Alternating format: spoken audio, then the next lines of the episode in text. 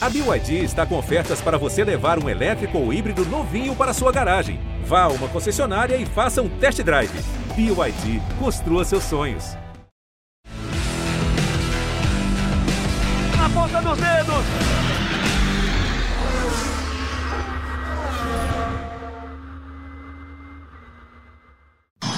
O Mortara indo pra cima do brasileiro do Lucas de Graça. Os dois lado a lado. Passou o Lucas! Lucas de Graça! Brilhando em Berlim!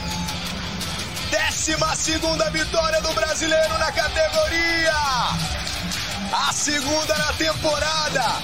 Lucas de Graça está vivo na disputa! Vamos ouvir!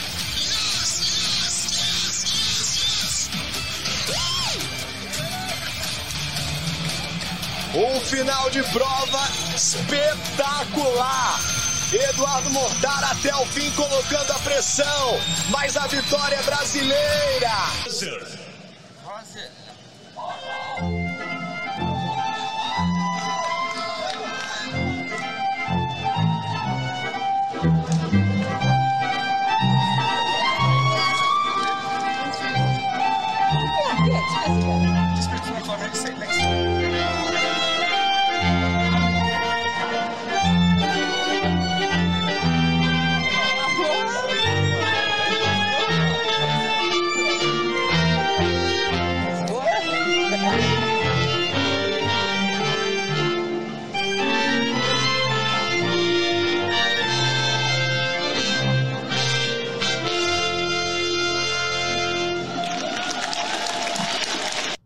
Como é bom ouvir o hino do Brasil. Hora de velocidade no GE. Globo no Sport TV, meu parceiro Rafael Lopes. Tô de volta, hein, Rafa? Que bom, né? Saiu do surf, voltou aqui pro, pros carrinhos, pro motor, pra gente acelerar bastante aqui nesse na ponta dos dedos. Que convidado especial nós temos, hein? Exatamente. Já entregamos aí com o clipe de abertura, é. né? A gente vai ter o piloto que vai correr em casa agora no fim do mês, no dia 29 de abril, é o Eprix de Mônaco né, o Lucas que mora em Mônaco, já apresenta aí o convidado então logo. Bruno. Cadê o Lucas de Graça, nosso campeão mundial? Lucas, seja bem-vindo ao nosso podcast Na Ponta dos Dedos. É uma alegria ter você aqui com a gente. Fala, Bruno Rafael, é um prazer, é uma grande honra estar com vocês. Obrigado, Lucas. Obrigado pela tua presença. Depois de tantos anos de relação com a Audi, uma nova equipe nessa temporada, fala um pouco sobre esse início com a Venturi em 2022, uma temporada que ainda é 2021, né? 2021, 2022, na expectativa de uma nova geração dos carros da Fórmula E. Como é que está nesse momento a sua temporada, Lucas? É, depois de praticamente uma década correndo com a, pela Audi Sport, né, em Le Mans e depois na Fórmula E, e a Audi resolveu sair da, da, da, da categoria e eu mudei para a Venturi, que é uma equipe que usa o powertrain da Mercedes, e a gente foi muito competitivo nessa, nessa etapa que a gente está assistindo agora, que é a etapa de é, foi a etapa de Riad, né? É, na, foram as duas primeiras etapas, eu terminei em quinto e em segundo lugar, e a gente saiu daí liderando o campeonato como equipe, e a gente não teve umas provas tão boas essas últimas, acabou tendo é, por falta de é, sorte, por falta de é, um pouquinho de, de azar nas, nas classificações, a gente acabou pontuando pouco, eu estou em nono no campeonato hoje, mas o carro é um carro muito bom, um carro que a gente, praticamente toda a corrida, a gente está em posição é, de atacar e de ir para cima e conseguir é, bons pontos, pódios e vencer corridas. É, Lucas, eu queria falar sobre você ficou tanto tempo na Audi, como você bem disse, e agora você está correndo na Aventura, uma equipe diferente, o um trem de força completamente diferente do da Audi. Quais foram as diferenças que você sentiu é, quando você pilotou pela primeira vez o carro é, da, dessa nova equipe? Para quem não conhece muito a Fórmula E, né, a, cada, cada equipe ela tem o mesmo carro, mas o trem de força é completamente diferente. Você pode construir do zero toda a parte que é da bateria para trás do carro. Então, o inversor, o motor elétrico, o diferencial, suspensão traseira, geometria traseira, toda a parte do trem de força traseiro, é, cada equipe faz a sua. A Audi era muito competitiva e a Mercedes, essa aí, ó, essa é a briga para a liderança da prova, da segunda prova, passando o Nick De Vries, que, era o, que é o atual campeão da Fórmula E, que também que é, o, que é o carro oficial da Mercedes, e meu companheiro aí em terceiro. A gente chegou a ficar em primeiro e segundo durante, é, durante a prova, durante grande parte da prova, acabou, a gente acabou terminando primeiro e terceiro por causa de um safety car. Mas, é, enfim, o, o nosso powertrain é o powertrain da Mercedes, que foi campeão no passado, é muito competitivo.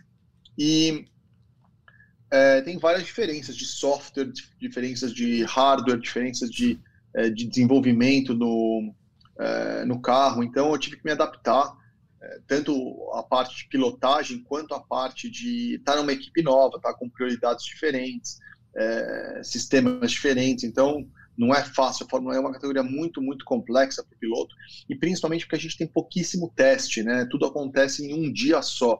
A gente chega numa pista nova, é, a gente treina no sábado de manhã, classifica no sábado na hora do almoço e corre no sábado à tarde. Então, a gente tem pouquíssimo tempo no carro. Talvez essa seja a maior dificuldade de quem entra na Fórmula 1 hoje, essa falta de tempo em pista, que gera uma dificuldade muito grande. E uma coisa que a gente notou nesse início de ano, aliás, a gente nota desde o primeiro ano da Fórmula E, esse é o último ano do carro da geração 2, né? Ano que vem a gente já tem o geração 3 sendo apresentado, inclusive nesse próximo fim de semana, antes do Eprix de Mônaco. Então, é, queria só saber, Lucas, porque a gente está vendo um campeonato muito equilibrado. A gente viu ano passado muito equilíbrio também, mas tinha a questão da, daquele, daquela classificação que todo mundo reclamou, né? Dos melhores irem no primeiro grupo e o pessoal que estava mais atrás no campeonato andando no último grupo, pegando a pista em melhores condições. Mas nesse ano a gente está vendo um equilíbrio muito grande. A gente viu na primeira etapa, nas duas primeiras corridas lá na Arábia Saudita, a Mercedes e a Venturi andando muito bem com o trem de força da Mercedes. Depois a gente viu a Porsche ganhando no México. E aí em Roma, né, a gente está vendo as imagens, inclusive, da etapa de Roma, a Jaguar com o Mitch Evans ganhando as duas provas. Né? Esse equilíbrio da Fórmula E no último ano do carro da geração 2 é, era esperado já por vocês? Olha, a, a gente tem montadoras em níveis de equipes e pilotos muito alto na Fórmula E. Né? É, a, é a segunda categoria mais difícil, a, a segunda categoria de nível é, mais alta do automobilismo mundial, né? Depois da Fórmula 1. É, e na Fórmula 1, obviamente, a diferença dos carros é muito grande. Na Fórmula E, por você só ter uma parte do carro que você pode desenvolver, e o motor elétrico, né, a gente está falando, o motor de Fórmula 1, ele tem uma eficiência na faixa de uns é, 45%, contando os, os dois KERS. Né? Na Fórmula E, a gente está falando de eficiência de 97,5% do motor, é, na média, né, numa marcha só. Então, assim, todos os powertrains são muito perto. E, e, como você tem pouco tempo em pista, existe uma diferença. Às vezes você chega com o setup um pouco mais acertado, você domina aquele final de semana. Aconteceu com a gente lá em, em Riad, né? As Mercedes e a, e a, Venturi, que usa o powertrain da Mercedes. A gente saiu líder do campeonato, primeiro e segundo. Chegou no México, a Porsche dominou. É, e chegou agora na, na, em Roma, a Jaguar, que não tinha feito nenhum ponto, dominou e ganhou as duas provas com o Mitch Evans. Então, é um equilíbrio muito, muito grande. É, é, todo mundo é muito perto, né? A gente está falando aí de um ou dois décimos de você largar em quarto, terceiro, quarto lugar, para você largar em décimo quarto. Então, é muito, muito perto.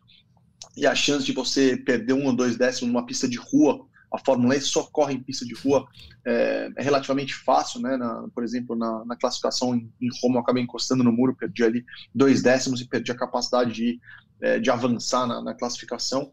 E o e então a gente tem visto assim um equilíbrio muito grande. Tem a DS que fez, é, né, foi campeã três anos, dois anos com o Vérnico da Costa na, na temporada o carro da geração 2. Enfim, a gente tem pelo menos aí 12, 14, 14, 16 carros dos, dos 22 que podem ganhar uma corrida. Lucas, queria que você falasse um pouquinho sobre o carro da geração 3. O Rafa acabou de falar sobre o evento que nós teremos em Mônaco para que o mundo inteiro conheça de fato o novo carro da Fórmula E, que vai ser utilizado a partir da próxima temporada. Queria que você falasse um pouco das principais diferenças em relação a esse carro da geração 2 e uma curiosidade minha, né? Até porque você é um dos fundadores da categoria, está trabalhando na Fórmula E desde o início. De alguma forma, você ou outro piloto foi ouvido nesse processo de desenvolvimento do carro da geração 3?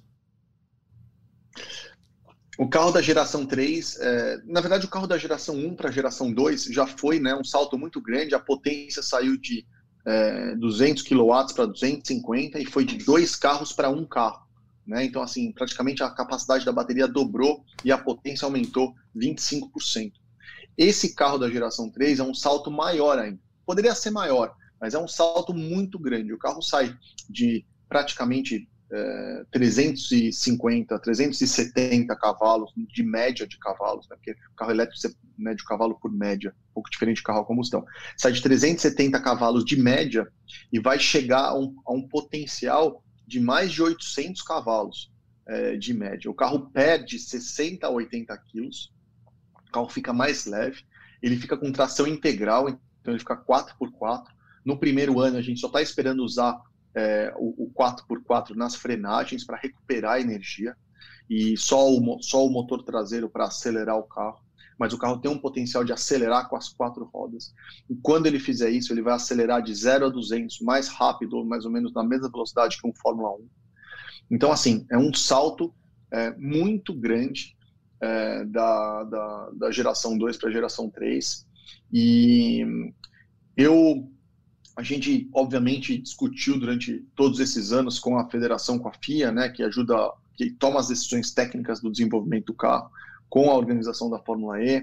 É, a, gente, a gente ainda não tem certeza de todas as regras, mas a gente tem escutado que vai, vai, vai voltar a ter pit stop, uma recarga super rápida de centenas de quilowatts, quer dizer, para incentivar ainda mais a tecnologia da recarga do carro. Na verdade, essa tecnologia que vai ser usada na Fórmula E, você vai poder encher o seu tanque, né, recarregar seu carro elétrico em poucos minutos no posto de combustível daqui a alguns anos, no posto de gasolina, né, no, no lugar da recarga, você vai chegar lá, vai engatar é, o, o, o, o plug para recarregar seu carro e com essa tecnologia você vai poder recarregar o carro em pouquíssimos minutos. Então, enfim, é um carro que é um passo a, é, um não é, né, outra magnitude de veículo ele, do ponto de vista estético, não é o meu favorito.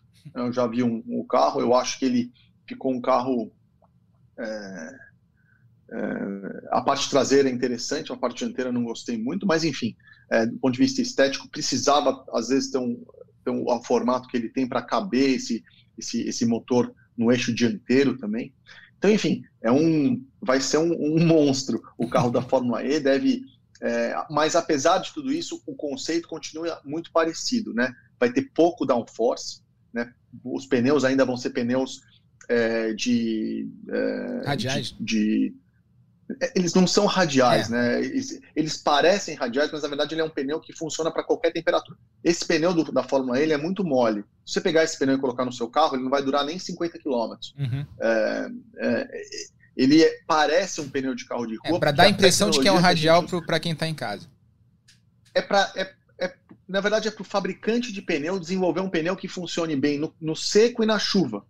Porque no seu carro de rua, se chove ou se está seco, você não para e faz um pit stop. Então atender a, a ideia é você desenvolver um pneu que seja bom nos dois lados, mas isso é é muito mais difícil do que fazer um pneu que é bom no seco e é bom na chuva. Então, por isso que a gente anda com um pneu como se fosse um intermediário. Como se a Fórmula 1 colocasse um intermediário e saísse para andar com um pneu intermediário. O carro balança muito mais, o pneu é muito mais mole, é muito mais sensível. O, carro, o pneu continua é, dessa forma, mas muda de Michelin para Hankook, é, muda o fabricante do pneu e vai ter o, um problema maior né, de dissipação de calor, porque tem muito mais potência o carro o carro fica mais leve, mais ágil, mais rápido, mas ainda pouco downforce para você poder seguir e fazer as ultrapassagens nesses circuitos de rua que a gente corre. É, os circuitos vão ser ainda é, vão continuar sendo circuitos de rua. Ainda sobre o futuro, né? A gente tem para o ano que vem, para o carro da geração 3 confirmadas, a DS, a Jaguar, a Mahindra, a Maserati, que entra inclusive na sua equipe, né, na, na Venturi nesse ano, de, no fim desse ano, no fim dessa temporada. A NIO continua, a Nissan e a Porsche. Então a gente tem sete montadoras grandes confirmadas aí para a próxima temporada, sendo que a DS e a Maserati são do mesmo grupo, dos Stellantis, né, do, da maior montadora hoje que a gente tem no mundo. Mas a Fórmula E continua atraindo os grandes nomes da, da indústria automotiva mundial, como, aliás, tem sido desde a segunda temporada, quando passou a ter uh, o desenvolvimento do trem de força. Queria que você falasse um pouquinho sobre esse futuro da categoria, né? Hoje a categoria com mais marcas de, de mais montadoras envolvidas no automobilismo internacional e também sobre o seu futuro para a próxima temporada. Já? É, Já. Estamos na, na, quinta etapa. Não, é, eu, vou, eu vou continuar na Fórmula E, os caminhos estão se acertando para que eu continue na Fórmula E, aí pelo menos mais é, uma ou duas temporadas. É, quero realmente testar esse carro novo, essa geração 3, eu não vou deixar passar não esse, essa oportunidade de dirigir esse, esse, esse carro. E o mundo, né? Ele, ele existe, a, a, existe pelos puristas, né? Eu, eu entendo, é, né? O pessoal gosta muito de motor a combustão, do barulho. Eu tenho um carro, é, eu tenho um, um, carro aqui na minha garagem que é 100% a combustão, tem marcha manual. Eu também gosto é, de carro manual. Não gosto quando tá trânsito, não gosto de pegar a Marginal Pinheiros ali em São Paulo, um carro manual, acho que ninguém gosta. É. Né, de Joelho sofre, né, Lucas? 10 metros. é, entendeu? É, então, assim, a, o, o ponto é, a tendência dos carros em geral vão ser carros elétricos. A tecnologia elétrica está vindo, vai, vão aparecer carros elétricos baratos. Ah, o custo operacional do carro elétrico é muito menor. Não precisa de câmbio, não precisa de embreagem, não precisa trocar óleo, é, não tem esse problema do custo da gasolina, né? Você carrega na sua casa, o custo do quilômetro, ao invés de custar fazer 10 quilômetros com litro, vai custar 6 reais cada 10 quilômetros. Um carro elétrico vai custar 60 centavos cada 10 quilômetros. É, então, assim, o futuro é elétrico. No Brasil, a gente tem distâncias muito grandes, então ainda né, a gente vai ter carro híbrido, vai ter caminhão, a, biodiesel, ainda vai ter motor a combustão durante muito tempo, mas a tendência é para os elétricos. E é por isso que as montadoras estão é, tão interessadas na Fórmula E. O custo é mais baixo. Né? Hoje em dia, o, o custo de uma equipe de Fórmula E é entre 10% e 20% do custo de uma equipe de Fórmula 1. E a gente tem uma. É, e, e, o futuro do desenvolvimento da tecnologia que eles estão procurando é, é, no elétrico na Fórmula E. Então, por isso que a Fórmula E tem essa. É, tem esse, esse interesse das montadoras. Então, espero que, que isso continue. A Fórmula 1 deve né, também mudar um pouco mais para elétrico, a Fórmula Indy está falando de motor híbrido, é, outras categorias do automobilismo estão tentando seguir nessa linha, mas é, é, é realmente onde a tecnologia vai ser desenvolvida e depois vai para o veículo comercial. Lucas, você está na Europa e infelizmente o mundo e principalmente a Europa está vivendo o drama de uma guerra. E naturalmente um dos grandes assuntos relacionados a esse conflito entre Rússia e Ucrânia está muito voltado para a energia, porque muitos países europeus são dependentes né, do gás da Rússia, do petróleo da Rússia.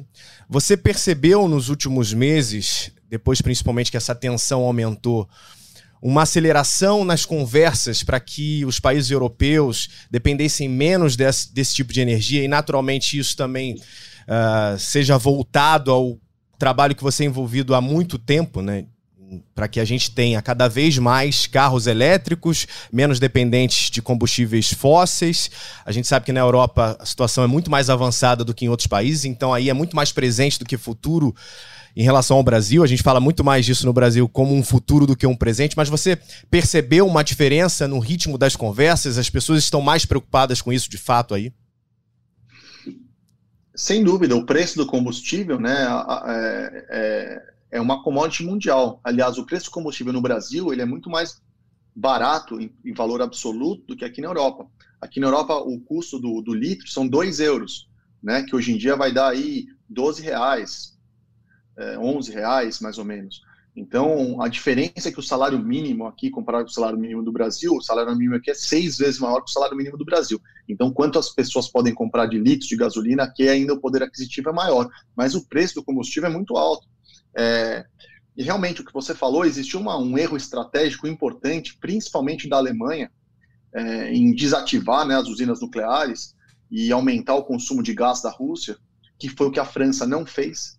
Então, hoje, a França tem 80% da produção dela em energia nuclear, é, produz metade do carbono per capita que a Alemanha produz, porque a usina uh, nuclear, apesar de gerar lixo radioativo, é zero carbono, zero poluição. E a Alemanha está totalmente dependente, tanto que as sanções da Alemanha não podem, eles não podem cortar a energia que vem da Rússia. E a Rússia recebe 320 bilhões de dólares por ano de venda de energia, né? Então, assim, é, é um pouco, talvez, é, hipócrita, né? Você forçar um, uma transição para renováveis, mas no final você ter que comprar mais gás e, e, comprar mais gás e energia de, de, de origens fósseis, principalmente, algum, principalmente da Alemanha, Áustria, enfim, que acabou tomando essa decisão, que foi uma decisão que, que para o Brasil é completamente diferente. Né? A Alemanha ela tem um problema muito grande com a parte de renováveis, porque é, principalmente solar, porque seis meses do, do ano não bate sol lá. A eficiência energética de você ter um painel solar na Alemanha é totalmente diferente de você ter um painel solar no Nordeste brasileiro, na Bahia, por exemplo, né? que é um dos lugares onde tem mais sol no Brasil ali no sertão da Bahia. É praticamente três vezes menor a eficiência energética lá na, na, na, Alemanha. E o Brasil tem um potencial hídrico, né? a nossa matriz energética é praticamente hídrica, e hídrica funciona muito bem com solar. Então o Brasil está numa posição, é, se, a gente, se a gente e nossos governantes realmente se preocupassem com o futuro de longo prazo do Brasil, a gente investiria em painel solar, usaria a fonte hídrica como é, estabilizadora do quando você não produz energia solar, obviamente à noite, e funcionaria como uma, uma bateria é, potencial gravitacional. Então, assim, o Brasil, o Brasil tem um potencial de ter carros elétricos de verdade, com emissão zero de carbono, é, muito maior do que a Europa. O que falta para a gente? O carro elétrico, o custo de aquisição do carro elétrico é mais caro do que é, um carro a combustão hoje em dia. O carro elétrico ele é mais caro. Como nossos juros estão 12%, 13% ao ano, o custo de capital de você fazer um leasing desse carro é muito caro no Brasil. Esse é o problema, porque o custo do carro elétrico já é mais barato no Brasil. Se você for um Uber e você andar é, 200 km por dia, você vai, no longo prazo, em quatro anos, eu fiz a conta, em quatro anos andando 200 km por dia, você repaga seu carro em gasolina. É, em, em, preço de. Então, assim, se você fizer a conta do custo, do valor total do carro, é, é, difícil ainda você fazer a depreciação do ativo, mas o custo total do carro, o Brasil tem um potencial gigantesco energético de, de fazer essa transição, de ser um potencial verde aí que, é, que a Europa tem, vai ter uma dificuldade muito grande e não tem solução de curto prazo. Não dá para a Alemanha mudar essa matriz energética do dia para a noite. E está dependendo, tá dependendo disso, tem uma pressão política importante, eles não têm o que fazer. Então, por isso que é importante a gente traçar uma, uma, uma uma política de longo prazo energética no Brasil, é, de carbono zero, de renováveis, que a gente tem todo esse potencial. O bom, do, bom de conversar com o Lucas é que a gente não fica só no esporte, né? A gente também é. fala de outras coisas, é, situação do mundo. Muito, muito boa essa explicação do Lucas, falando inclusive da situação da Alemanha. Mas eu queria. Você falou da questão do carro elétrico do Brasil. E você participou ativamente disso, né? Com a Fórmula E, desde o início dos testes lá no primeiro carro.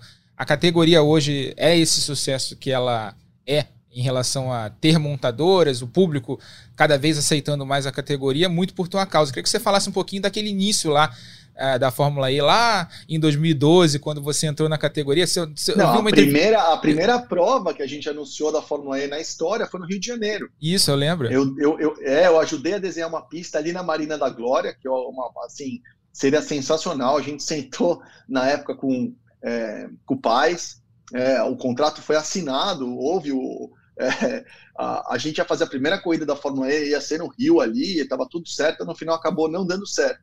Daí, de novo, a gente foi. É, eu é, trabalhei bastante, a gente conseguiu assinar com São Paulo para realizar no Sambódromo é, uma etapa na temporada 4. E também não foi realizado porque a ideia era privatizar o Sambódromo na época e não ia dar continuidade no contrato, enfim. Mas eu posso falar agora em primeira mão que existem conversas atuais para a gente conseguir ter uma finalmente uma, um, uma, uma etapa no Brasil. E para mim seria um sonho, né? A gente fez, é, você está vendo essas imagens aí, isso foi Los Angeles em 2013, é, logo no início da, da Fórmula E, aí depois a gente foi para isso em Berlim. É, é, a gente foi, a gente andou com o carro, isso aí já é o carro, já é o protótipo, isso aí em Vegas, que a gente andou com esse carro.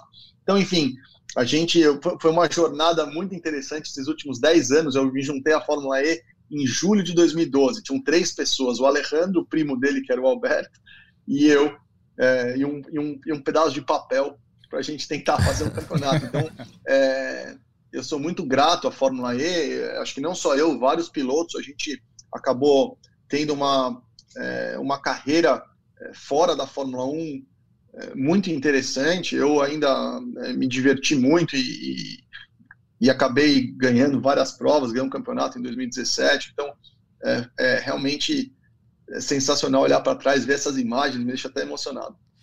Ô Lucas, falando em possibilidade de corrida no Brasil, a gente abriu aqui a possibilidade para que os internautas participassem com a gente, mandassem perguntas para você na hashtag na ponta dos dedos. E a Malu faz uma pergunta justamente sobre isso. Quais são as chances hoje de a gente ter uma corrida no Brasil? Não só hoje, né? Mas também nas próximas temporadas.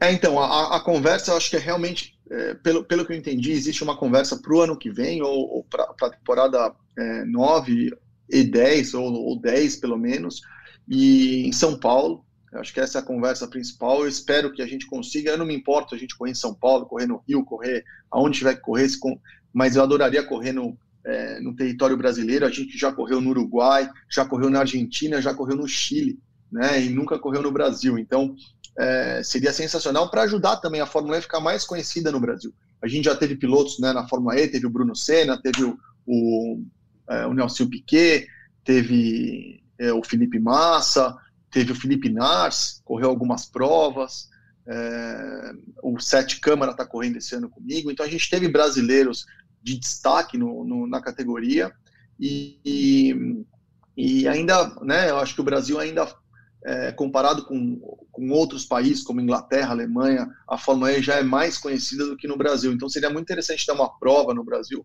para a gente difundir ainda mais a ideia da Fórmula E. Mais pergunta, Rafa?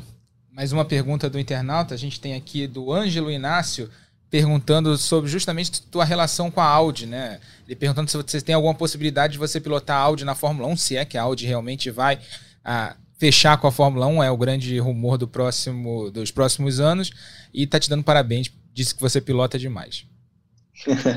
Bom, obrigado, Ângelo, é, fico muito honrado.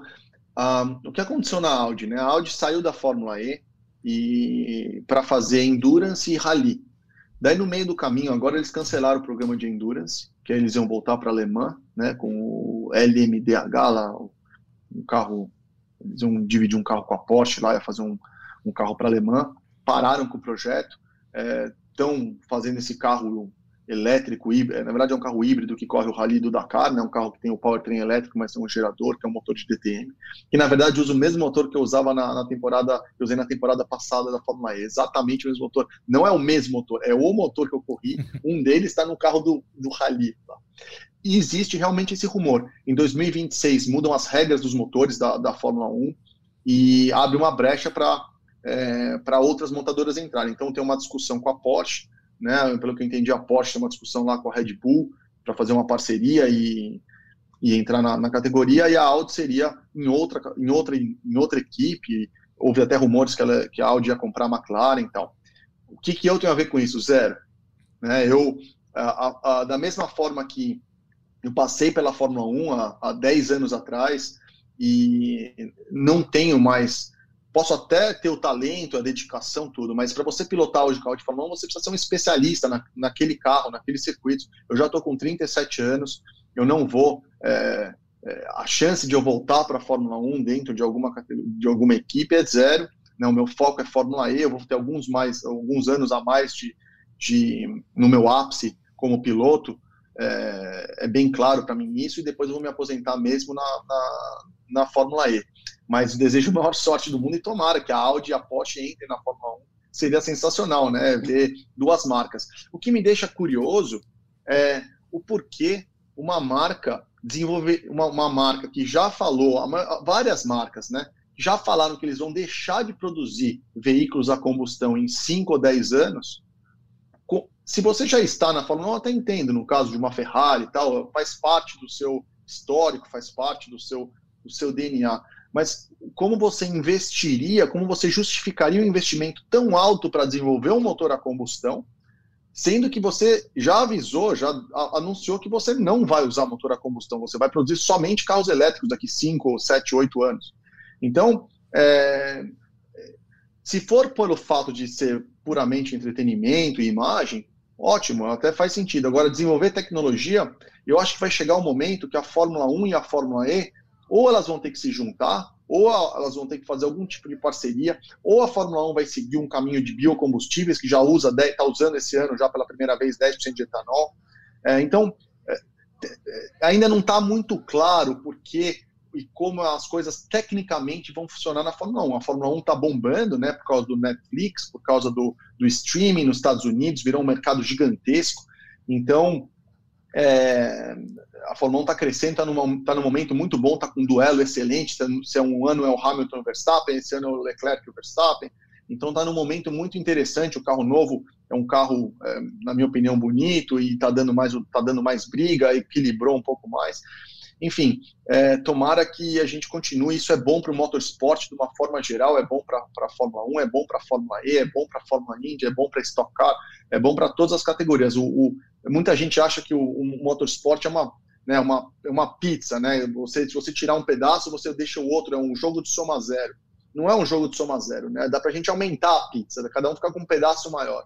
E é isso que é, que é importante é, que as categorias estão tão, tão indo bem no, no, automobilismo de uma forma geral. Mais gente mandou mensagem, né, Rafa? A última pergunta é do, do Luiz Filho, perguntando sobre trânsito, né? O que, que você pensa sobre campanhas de conscientização do trânsito, lei seca, índice de acidentes no Brasil e mortes? Sendo um piloto de nível mundial, o que, que você faria para reduzir esses índices? Qual, qual é a tua visão nesse sentido? Olha, é, eu tenho uma visão bastante drástica em relação a esse sentido, que talvez meus companheiros é, né, é, não, do meu trabalho não vão gostar muito. Aliás, quem gosta de carro não vai gostar muito da minha opinião. É, a gente tem um milhão de mortes anuais é, no trânsito. E são mortes jovens, na maioria dos casos, e é muita morte, né? Foi um quarto da pandemia do Covid, acontece todo ano isso. Então, assim, obviamente o trânsito, a mobilidade tem que ficar cada vez mais segura. A gente tem dois jeitos de fazer isso ou melhorando, porque 99% dos acidentes a culpa é do humano no final, a culpa não é do carro que quebrou, a culpa é que o humano fez alguma besteira no volante. É, ou da infraestrutura também, que não tinha sinalização, mas enfim, um erro humano. Então a gente ou melhora o humano ou a gente tira o humano. Então carro autônomo é, vai ser uma solução, a automação de alguns sistemas vai ser é, uma solução, por exemplo, freios automáticos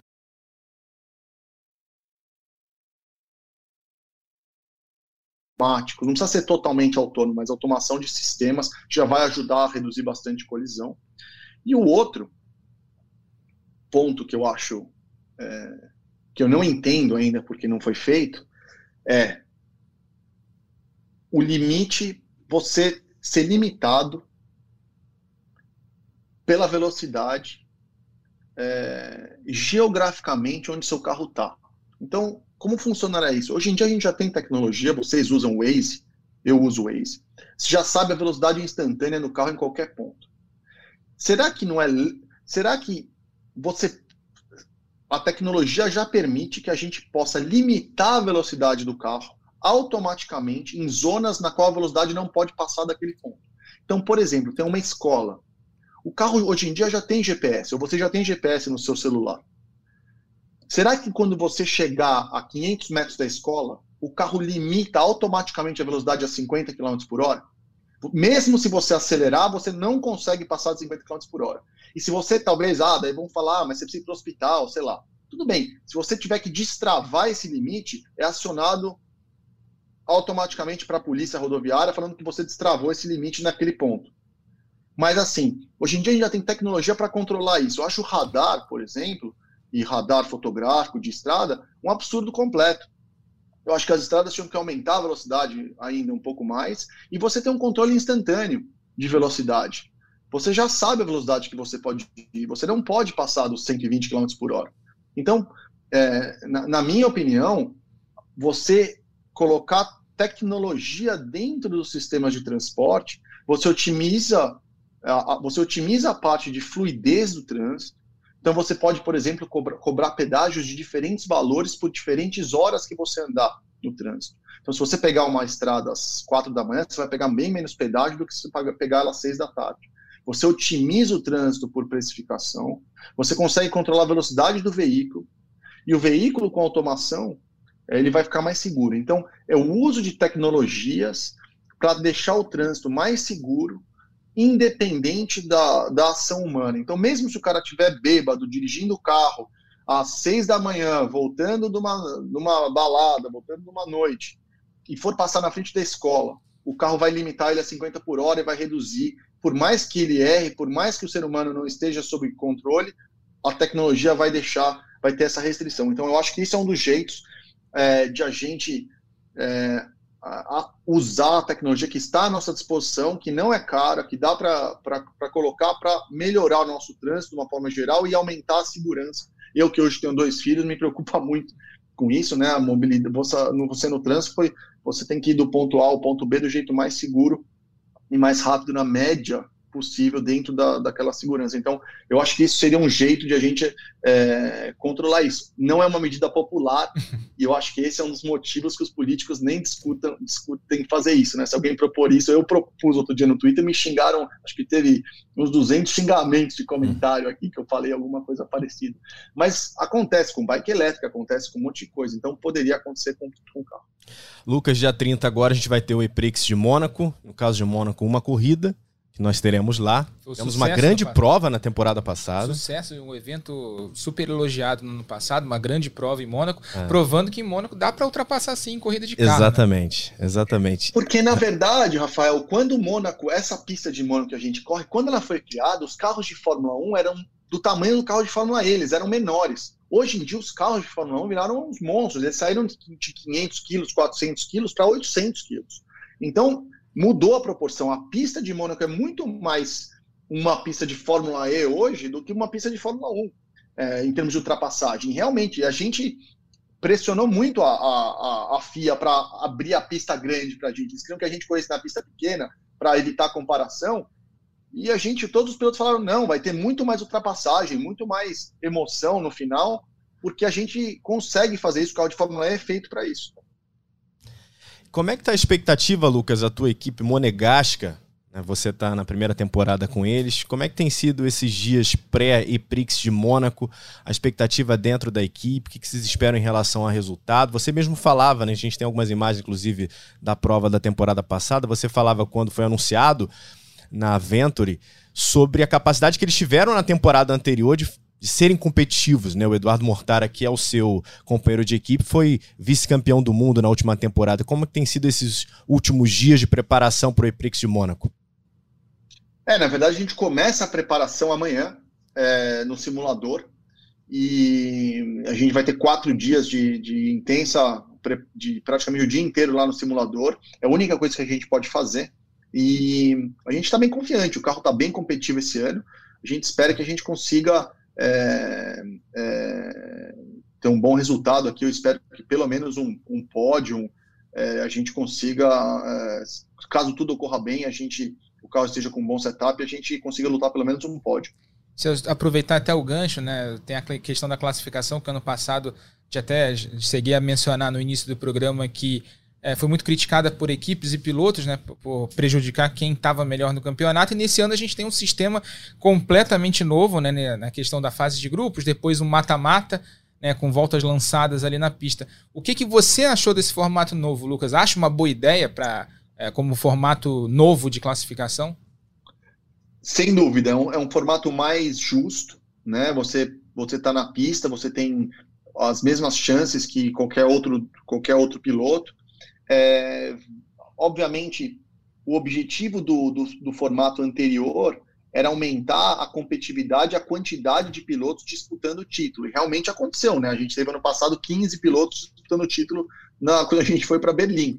É, é, mas esse ano eu acho que esse sistema é mais justo e faz mais sentido, é mais, é, é mais interessante de uma forma geral. A expectativa está grande para mais uma prova da Fórmula E. Você vai poder acompanhar nos canais de Sport TV. Expectativa muito grande. Naturalmente, você vai poder torcer também pelo Lucas. A gente falou um pouquinho sobre o Eduardo Mortara, né? E muita gente acabou ah, sabendo dessa relação que vocês tinham pré, né, Lucas? Vocês meio que já se conheciam há mais tempo por conta do programa da Audi, né? Ele foi piloto da Audi no DTM, né, que é o campeonato de turismo alemão é a Stock Car alemã, ele correu lá muitos anos pela, pela Audi, e eu corria de protótipo, né? Eu corria em Le Mans, então a gente participava das mesmas reuniões, do, dos mesmos é, training camps, então a gente se conhecia, a gente correu também é, algumas categorias, é, em, a gente correu em Macau junto de GT, ele, ele ganhou Macau, eu fui segundo, enfim, a gente já se conhecia há bastante tempo, né? O automobilismo, no final, é um, é um mundo pequeno, né? A gente acaba correndo com, é, com com bastante gente nas outras categorias. E o Mortara tem evoluído muito como piloto, eu acho, é, principalmente com esse carro da Mercedes, ele tem, ele tem a manha do carro, né? ele sabe dirigir esse carro, é um carro que tem algumas peculiaridades, que eu estou me adaptando ainda, mas é, é, um, é um companheiro muito profissional, muito bom, e foi vice-campeão no passado, então é, é uma referência muito boa para mim. Até voltando um pouquinho no assunto, né, Rafa, sobre esse novo carro da Fórmula E, da geração 3. Já algum tipo de conversa, Lucas, a respeito de um tempo maior de pré-temporada, um período maior que vocês terão para testar de fato esse carro. Você falou sobre vários aspectos. Eu fiquei pensando aqui como que isso pode influenciar na guiada de vocês, né? E até complementando, Não, né, né, Lucas? se isso pode também trazer uma movimentação diferente em relação aos pilotos que podem ter um favoritismo ou não para a próxima temporada. Gente nova que vai chegar e talvez chegue numa situação mais parecida com a de vocês. E até aproveitando, já pintaram as notícias dizendo que o campeonato da, a, da primeiro campeonato da geração 3 vai começar só em janeiro, justamente para ter um tempo maior para as equipes. É, na verdade, o campeonato desse ano começou em janeiro Isso. já também, né? A primeira etapa em Riad foi final de janeiro, né? O campeonato já vai ser num ano só, já vai ser em 2022. Mas sem dúvida, o carro, eu te dou um exemplo interessante, né? É, nenhum carro de corrida de Fórmula tem um diferencial na roda dianteira, não é 4x4. Então, o diferencial, quando você tem um diferencial que você é, é, não blocante na frente, quando você trava uma roda, e aquela roda sai do ar, a roda gira ao contrário para trás. Então, assim, tem uma série de técnicas que ninguém sabe como é, como é pilotar um carro de Fórmula 4x4. Né? Como é que vai ser esse freio regenerativo? Não tem freio a disco atrás do carro. O carro não tem freio a disco atrás. O carro só freia atrás com o freio regenerativo. Como é que vai ser no começo da corrida? Vai ter o freio regenerativo vai ser forte o suficiente? Você vai ter que frear mais cedo? Ninguém sabe. A gente vai ter é, o regulamento é, nos dá 28 dias de teste e a gente pode escolher esses dias de teste é, durante dois anos. Então, são 28 dias para dois anos, a temporada 9 e 10, que é o mesmo carro, e mais os, os testes de pré-temporada, que vão ser três ou quatro dias no final do ano.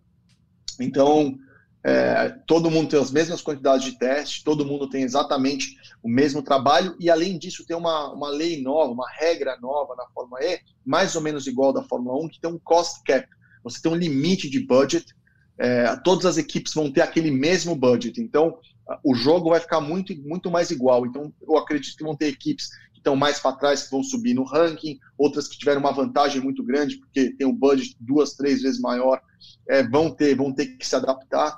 Então, vai ter essa mudança da mesma forma que teve em outras categorias. Quando, em qualquer categoria, quando você tem uma mudança tão drástica e todo mundo começa do zero, né? Então, vai ser é, um, vai ser quem, quem, quem se ligar primeiro, quem descobrir primeiro o jeito certo de pilotar o carro, vai ter uma vantagem. E como a gente está conversando com o Lucas, a gente falou do início dele na Fórmula E, né, de ajudar a desenvolver a tecnologia. A gente vai rodar agora um vídeo aqui para mostrar uma novidade que o Lucas está trazendo aí para o mundo do, do esporte a motor.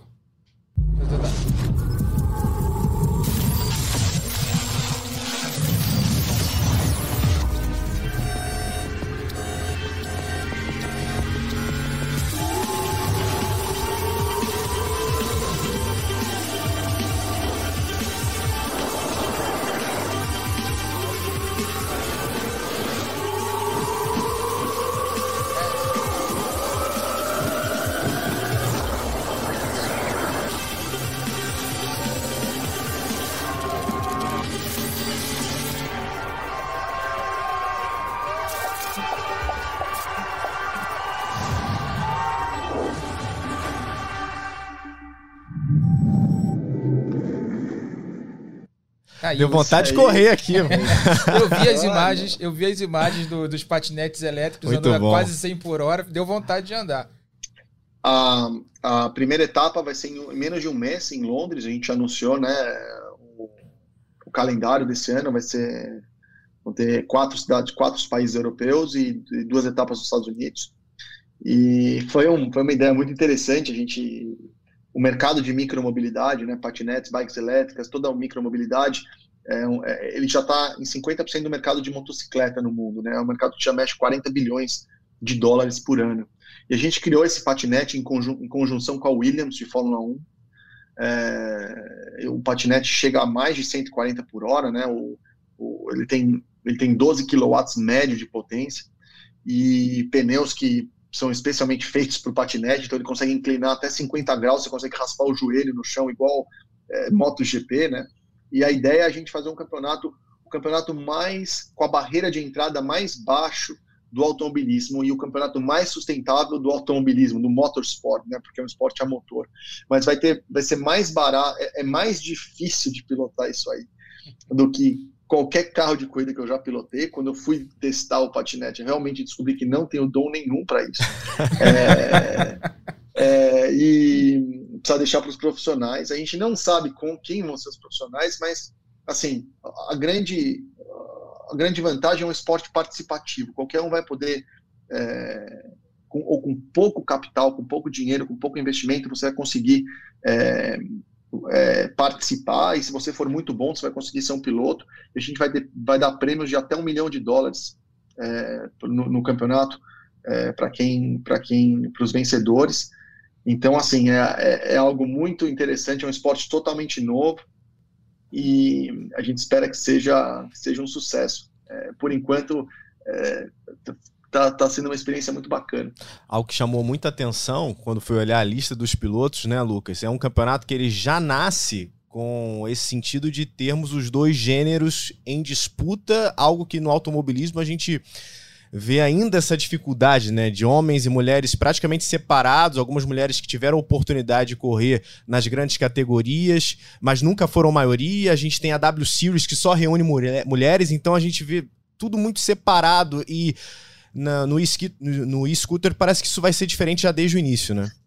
É porque é novo, né? O automobilismo ele tem uma cultura masculina, né? Muito é, muito mal esse, esse, tombo aí, o cara estava liderando e acabou caindo. Esse cara ele tinha uma técnica específica, ele é snowboarder, ele ganhou uma medalha olímpica, esse, esse laranjinha aí que, que, que caiu.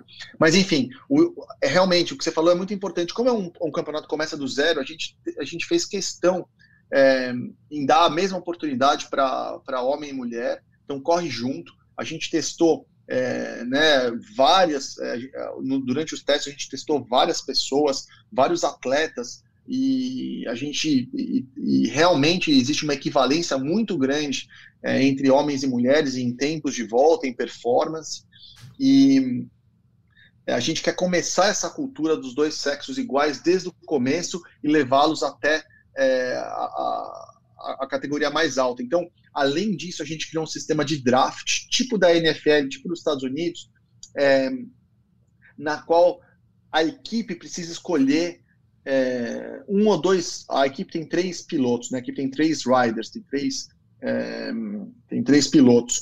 E a equipe precisa escolher pelo menos dois desse processo de draft que vão vir das categorias de base.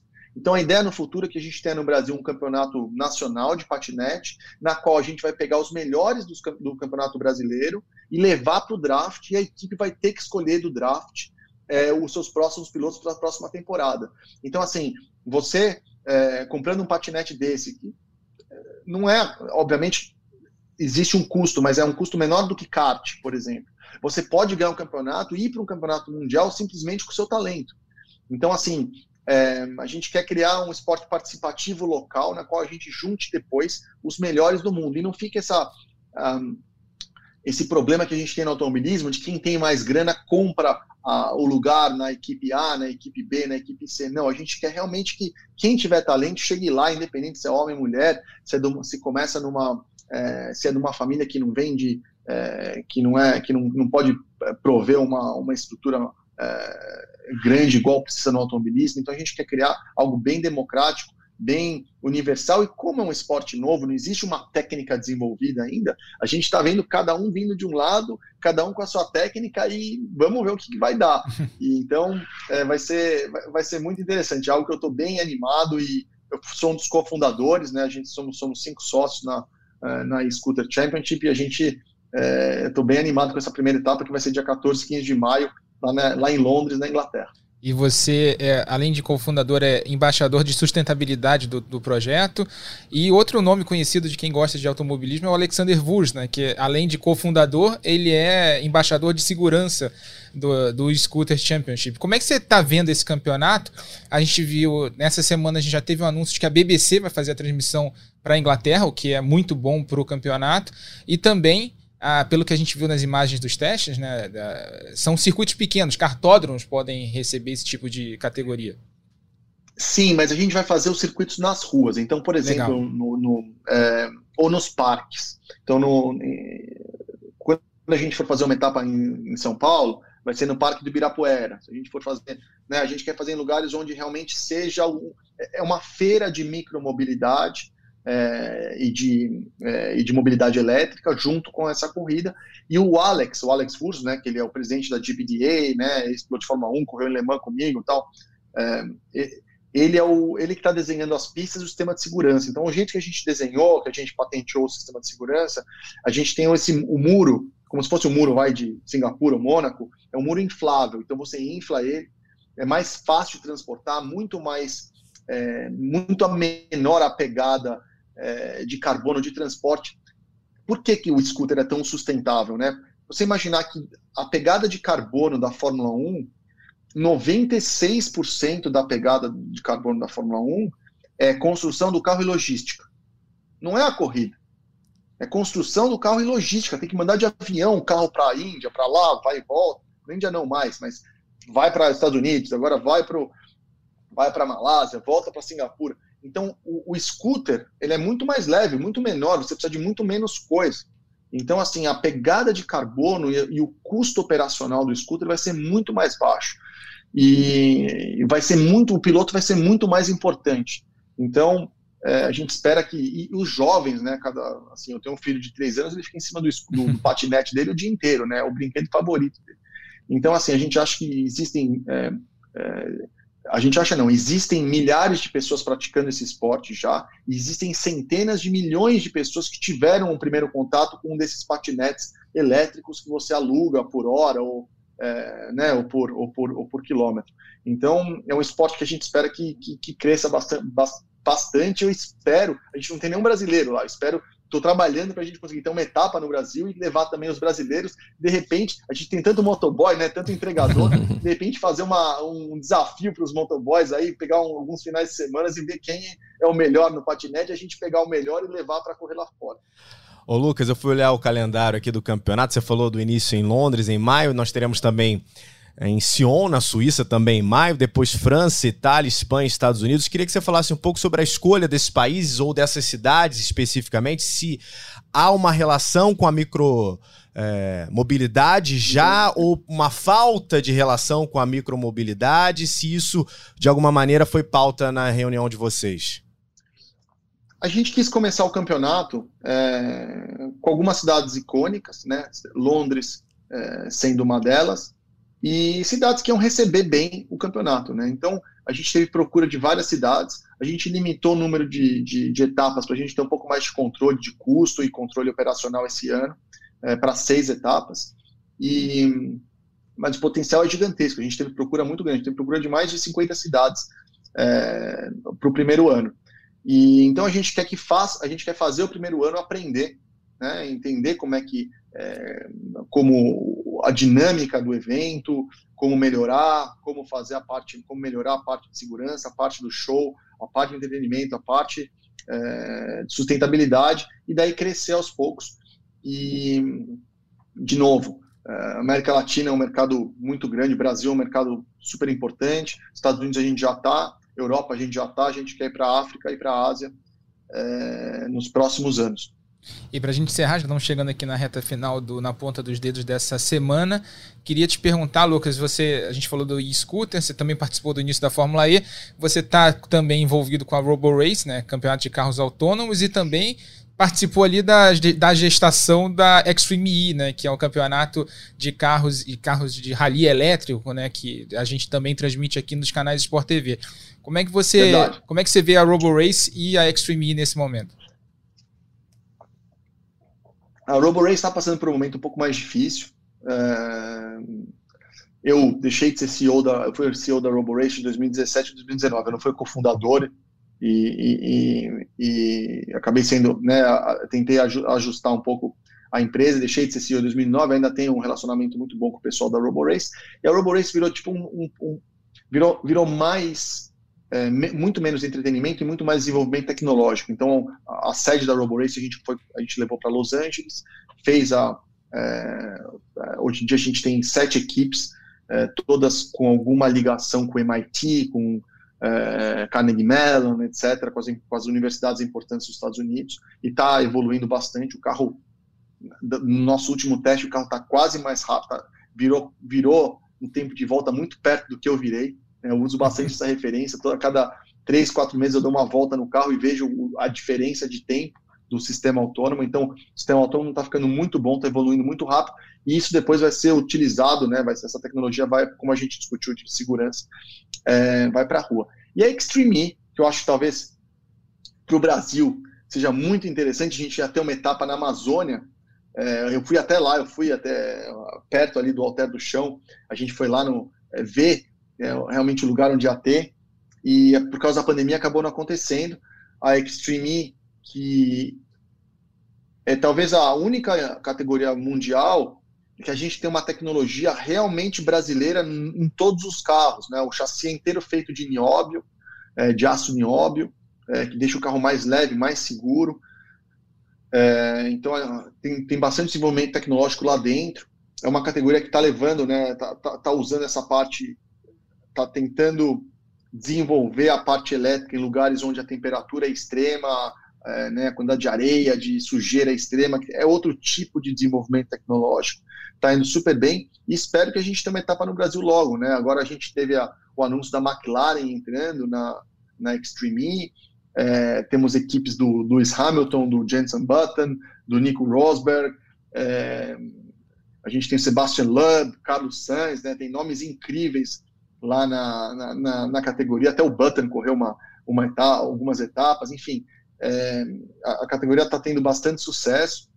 E, de novo, mais uma vez, eu tenho tentado, é, de todas as formas, é, ajudar a trazer uma etapa para o Brasil, ver se a gente consegue desenvolver ainda mais é, o nosso, ou de alguma forma criar um evento, mas desenvolver ainda mais o nosso automobilismo nacional. Participar de uma corrida, não, né?